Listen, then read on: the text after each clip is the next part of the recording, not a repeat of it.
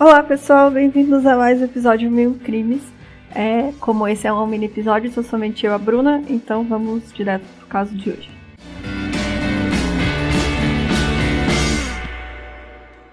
Natural da Bahia, o Matheus era filho de um famoso oftalmologista e de uma enfermeira, e ele estava cursando o sexto ano de medicina na Universidade de Santa Casa de São Paulo. Ele não tinha um relacionamento muito bom com os pais. Quando ele era pequeno, era uma criança normal, mas a partir dos 13 anos ele começou a apresentar sinais de alguns problemas psiquiátricos. Os pais perceberam isso e encaminharam ele para um médico, então desde bem novo ele já fazia tratamento. Ele foi diagnosticado com depressão e transtorno obsessivo compulsivo. Ele tinha esse transtorno era dele era com limpeza e organização, mas ele negava o tratamento e as medicações. Ele tinha um comportamento bem explosivo e chegou a agredir os pais.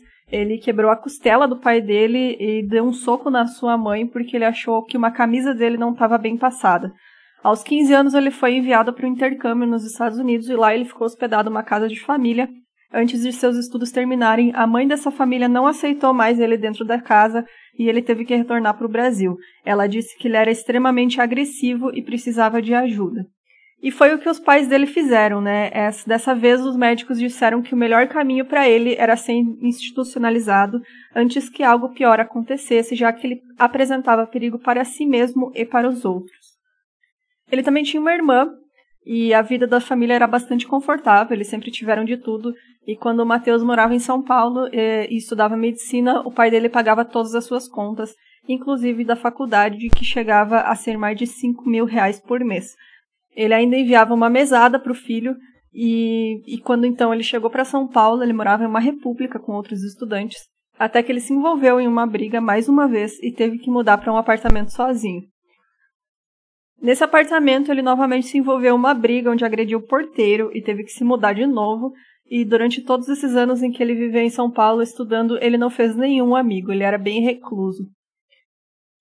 Algumas vezes ele quebrou os vidros do apartamento com a cabeça, em outra ocasião ele bateu na porta do zelador pedindo a chave da caixa de luz, porque a voz que o perseguia morava lá dentro.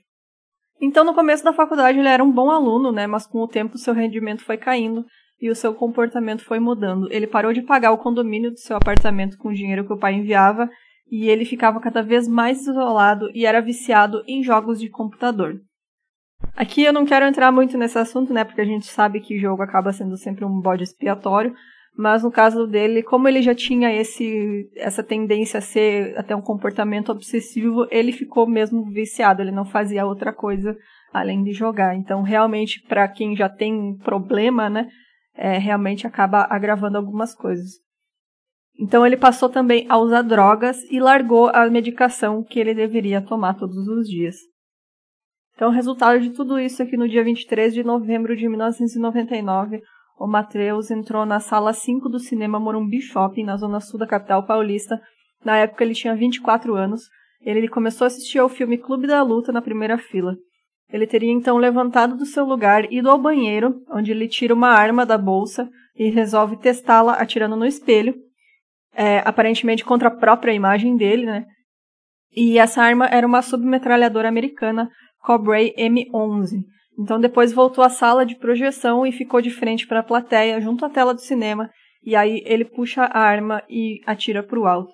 Quem está na primeira fila vê a tempo que se trata de tiros reais e se abaixa, enquanto os demais acreditavam que os tiros viessem da tela. Então a sala estava muito escura, e aí, quando ele terminou de dar a primeira rajada de tiros, enquanto ele recarregava, é, ele foi detido por pessoas da plateia do cinema que foram correndo lá tentar evitar que algo pior acontecesse. A fotógrafa Fabiana Lobão Freitas, de 25 anos, morreu na hora. O economista Júlio Maurício Zeimates, de 29, chega ao hospital com vida, mas ele não resiste e a publicitária Hermé Luísa Jatobá Valdatz, de 46, também não resiste aos ferimentos na cabeça. Os cinco outros feridos por balas ou estilhaços ficaram fora de perigo, então dessa tragédia resultaram três mortes e cinco pessoas feridas. Os tiros duraram cerca de três minutos e a tragédia rendeu ao Mateus o apelido de Atirador do Cinema, ou o apelido que a Fábio deu aqui no roteiro em Céu do Inferno. Bom, então quando os seguranças chegaram ao local, o Matheus foi levado para a polícia e preso em flagrante. Ele contou que comprou a arma de seu traficante de drogas, que era ali na Zona Sul também, mais precisamente no Brooklyn. Seu apartamento foi revistado e lá eles encontraram vestígios de crack, mais de 300 cápsulas de bala de submetralhadora, quatro papelotes de cocaína e mais de 30 já vazios. Também foram apreendidos quatro computadores e mais de mil CDs vazios que ele usava para gravar programas piratas que ele vendia.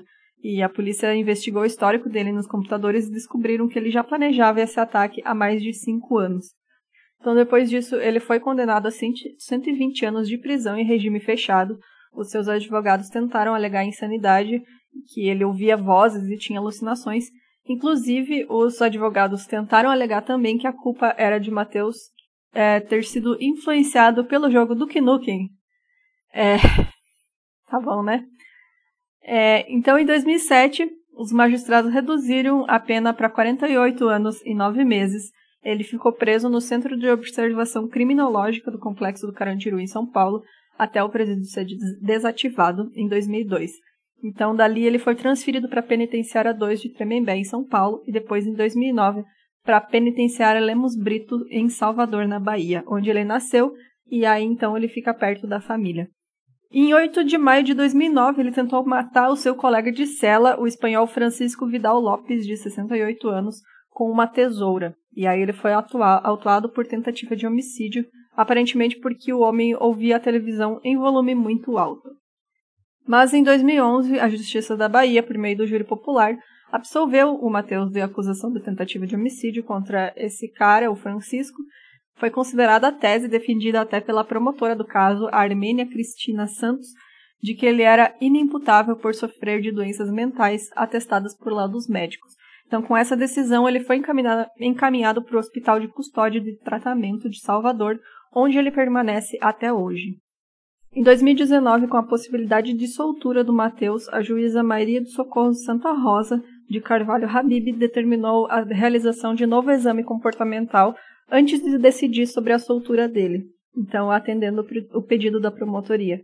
O primeiro laudo de exame de periculosidade diz que ele encontra-se compensado, funcional, sem qualquer alteração de comportamento que indique periculosidade, e assim sendo apto à desinternação. Mas tanto especialistas quanto a própria família do Mateus, o pai dele já falou sobre esse perigo de deixar ele solto de uma hora para outra. Então, eles todos concordaram que esse processo, se acontecer, vai ser gradativo, então aos poucos vão deixar ele sair um pouquinho da cadeia, enfim, e ter tratamento obrigatório durante todo esse tempo. Mas isso foi em 2019, a gente não conseguiu nenhuma informação ainda, nenhuma notícia de que isso está realmente acontecendo agora, ou se eles ainda estão esperando mais um tempo. Então, se você tiver mais informações, pode mandar para a gente no nosso Instagram, ou entra lá no nosso grupo, posta lá o que você encontrar. Então é isso, gente. Se você tiver também qualquer outras dicas, além de informações sobre este caso, pode mandar pra gente. Também entra lá no nosso site milcrimes.com.br e dá uma ajudinha para nós lá no botãozinho de apoio. Então é isso, tchau, até a próxima.